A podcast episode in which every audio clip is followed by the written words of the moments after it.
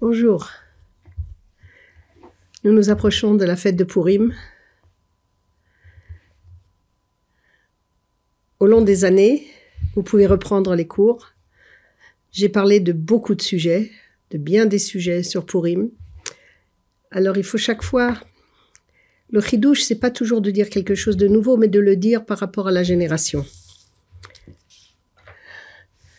Quelqu'un qui a vécu il y a 200 ans, je ne sais pas s'il aurait euh, il peut être dix fois plus Talmid Racham, mais je ne suis pas sûre qu'il aurait la possibilité de se faire comprendre dans un monde où, en fin de compte, on a énormément d'efforts à fournir pour rester normal, dans un monde qui est de plus en plus fou. J'ai une amie qui est allée enseigner dans une école, dans plusieurs écoles, des enfants de 14 ans, garçons et filles. Et elle n'a pas parlé directement des enfants pas du tout religieux, qui ne savent pas grand-chose malheureusement.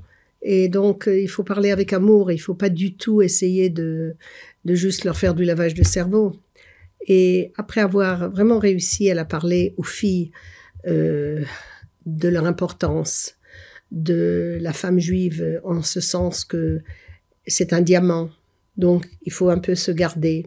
On n'est pas obligé, on ne doit pas se sentir comme une serpillière pour leur donner un peu de, de, de cavode d'elle-même et pas se laisser faire comme de nos jours malheureusement sous prétexte d'égalité. Mais en vérité c'est pas du tout vrai. Ça, ça marche très mal à ces jeunes qui qui vivent une vie de gens âgés à un âge beaucoup trop jeune. C'est très grave. Bref au bout de trois ou quatre fois qu'elle est venue on lui a on était content qu'elle vienne. Elle a parlé très joliment et à la fin, elle leur a offert un petit sidour. Si jamais un jour vous vous sentez seul, vous voulez essayer, c'est des Israéliens, ils savent l'hébreu. Alors vous savez quoi? Vous allez prendre le sidour, vous ouvrez à n'importe quelle page et vous dites quelques mots. Vers la fin, vous avez Teuilim, vous avez les psaumes. Peut-être ça vous plaira, juste, mais seulement si vous avez envie, seulement si vous voulez. Et joliment, elle a offert aux filles des sidours, des sidourim roses et aux garçons des sidourim bleus. Le directeur de l'école est venu, une histoire vraie, il n'y a pas longtemps, et l'a fait descendre de l'estrade et lui a dit on ne veut plus que vous veniez. Qu'est-ce que ça veut dire De mettre des étiquettes sur les gens? Chez nous, on choisit la couleur qu'on veut, on choisit le sexe qu'on veut. Il n'y a aucune raison que les garçons reçoivent du bleu qui montre la force et les filles du, du rose qui montre euh, le fait qu'elles sont jolies, qu'elles ont des froufous, etc. Les filles, choisissez du bleu. Les garçons, choisissez du rose. Faites ce que vous voulez.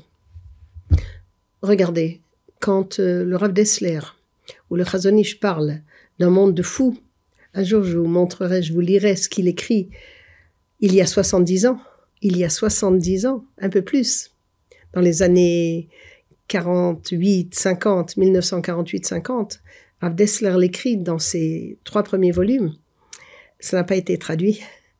Euh, en anglais et en français, mais on vit vraiment dans un monde difficile.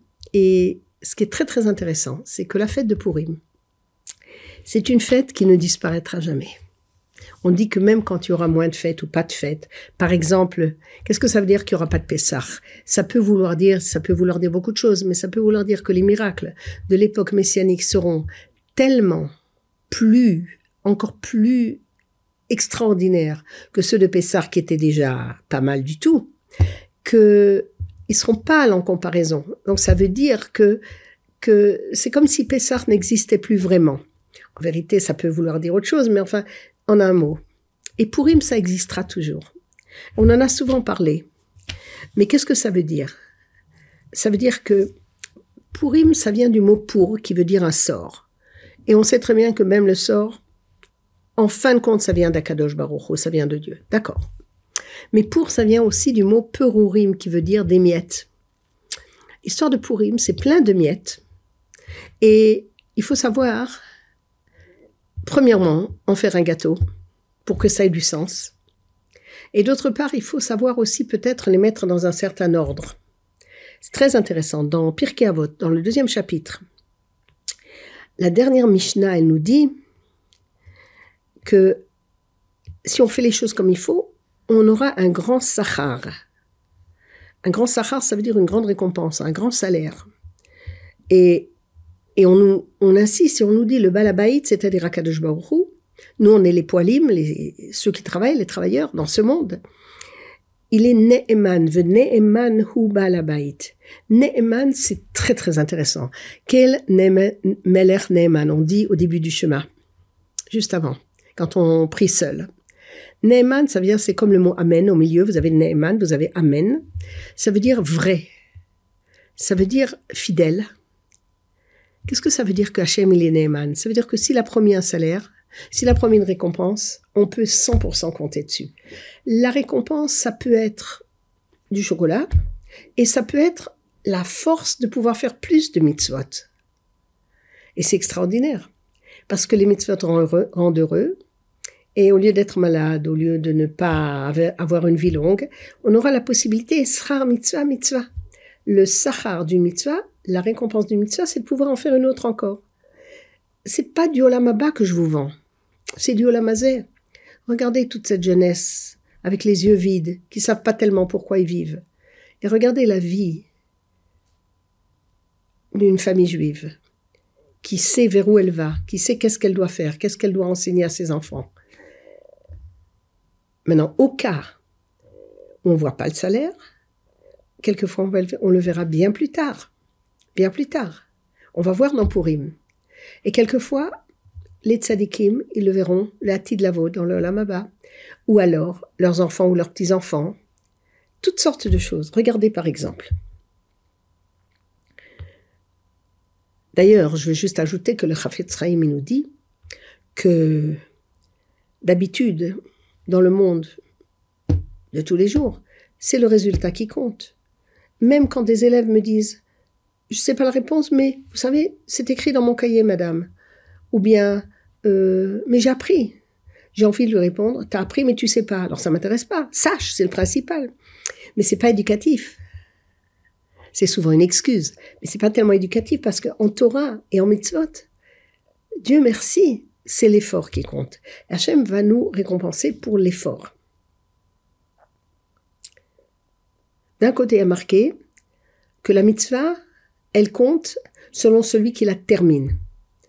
Quand mes enfants balayent et laissent dans un coin la saleté, au lieu de prendre une pelle et de le ramasser, je leur dis, vous n'avez pas terminé le travail. C'est le plus important, terminer le travail.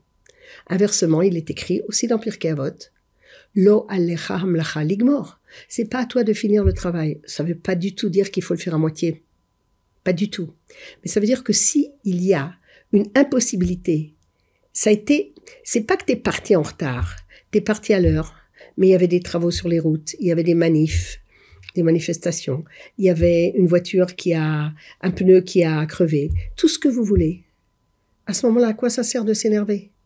C'est pas à toi de finir le travail. Hachem, il décide plus que toi. C'est très différent. C'est un paradoxe, c'est pas une contradiction. À nous de finir le travail, mais si on le finit pas, parce que c'est pas de notre faute, mais que ça vient d'en haut, on est récompensé quand même, ne vous en faites pas. 70 ans avant l'histoire de Purim, les Juifs se sont prosternés, sans y croire, à la statue de Nebuchadnezzar de Nabucodonosor. Rien de terriblement affreux ne s'est passé. Au contraire, la galoute est devenue de plus en plus douce, au point qu'il est resté des gens en Babylonie et en Perse pendant longtemps. Et puis, c'est devenu tellement extraordinaire que Assuérus Achashverosh a invité les Juifs à son banquet. Ils auraient pu s'en passer, c'est désagréable, mais il a fait du cachère, du badatz. Et le Gadolador, qui déjà était assez extrémiste, il était déjà assez extrémiste, on ne comprenait pas. Il leur a dit de ne pas aller à ce banquet. Et eux, ils ont dit, il est, formidable, il sait l'Agmara, mais, mais il sait pas ce qui se fait dans le monde. Il a fait des efforts pour nous, on va y aller. Et une fois qu'ils y sont allés, ils ont même malheureusement profité. Et ils ont aimé. Et c'était, c'était des vacances gratuites. Elles sont pas du tout gratuites parce qu'on a payé avec nos impôts. Mais quand même, et Mordechai leur a dit, ça va mal finir, ça va mal finir, et rien ne s'est passé. Est-ce qu'on peut juger au moment même, neuf ans plus tard, un génocide se prépare?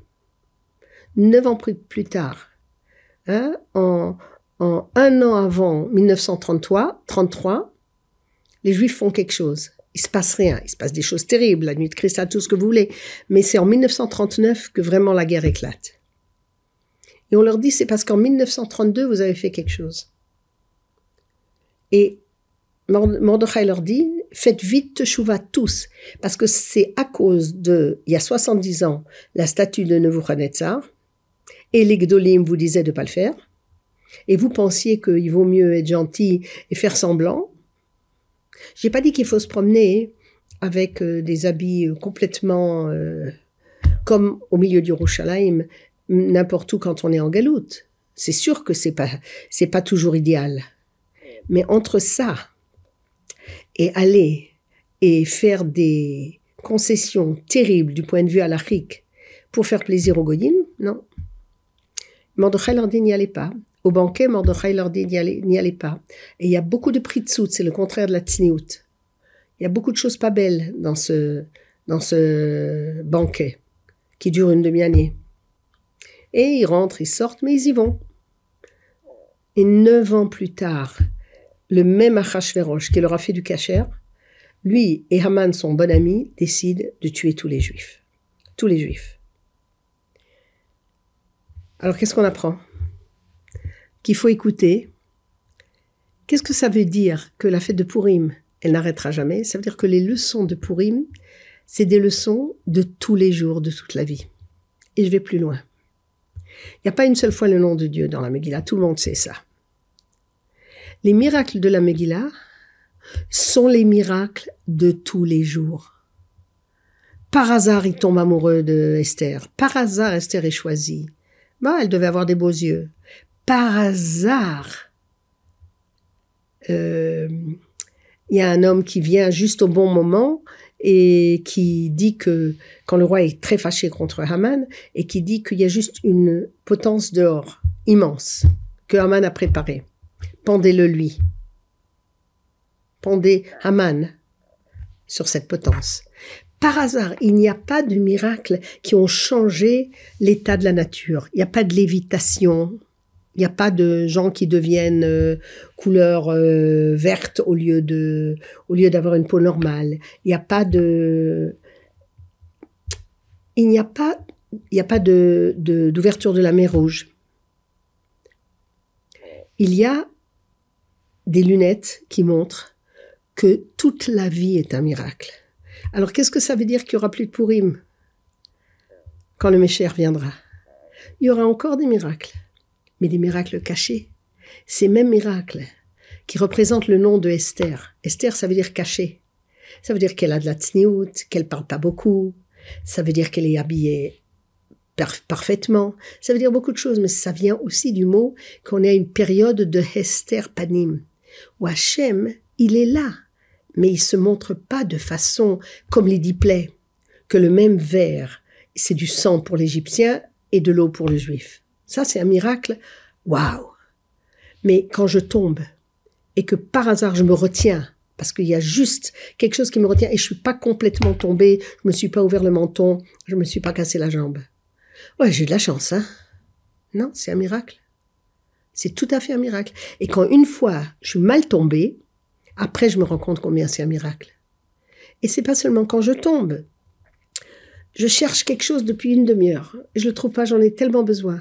Et tout à coup, sans le chercher, je le trouve. C'est absolument un miracle. Parce que si je l'avais trouvé demain, ça me servait plus à rien. C'est aujourd'hui que je devais le trouver. C'était le dernier jour de je ne sais quoi. C'est un miracle. C'est pas important si, ça peut être très important. Ça peut être un billet de loterie, ça peut être euh, j'ai absolument besoin de payer, sinon je paye un mois de plus parce que c'est le lendemain c'est un miracle. Mais qui est-ce qui va parler d'un miracle? Ça, c'est la vie de tous les jours. Ça, la, fête de Purim, c'est celle qui nous donne des lunettes gratuitement, qui vont nous montrer que toute la vie, le fait que je peux respirer, que je peux vivre, que je tombe pas malade alors que j'étais à côté de quelqu'un qui était malade, etc., etc. Ça, c'est des miracles constants. Pas du tout différents des miracles inhabituels qui sont des miracles visibles. D'accord? Donc, j'ai rencontré quelqu'un à qui je n'ai pas parlé depuis des années et ça fait deux nuits que j'en rêve. Je rêve de cette personne et je la rencontre. c'est un plaisir fou. Mais c'est un miracle. Parce qu'il n'y avait pas de raison que, juste à trois minutes près, on se rencontre. Elle aurait passé la même rue, moi j'aurais passé la même rue, on se serait juste pas rencontrés. Donc, la fête de Purim, c'est la fête, une fois qu'on l'a bien intériorisée, c'est la fête de tous les jours. À la prochaine.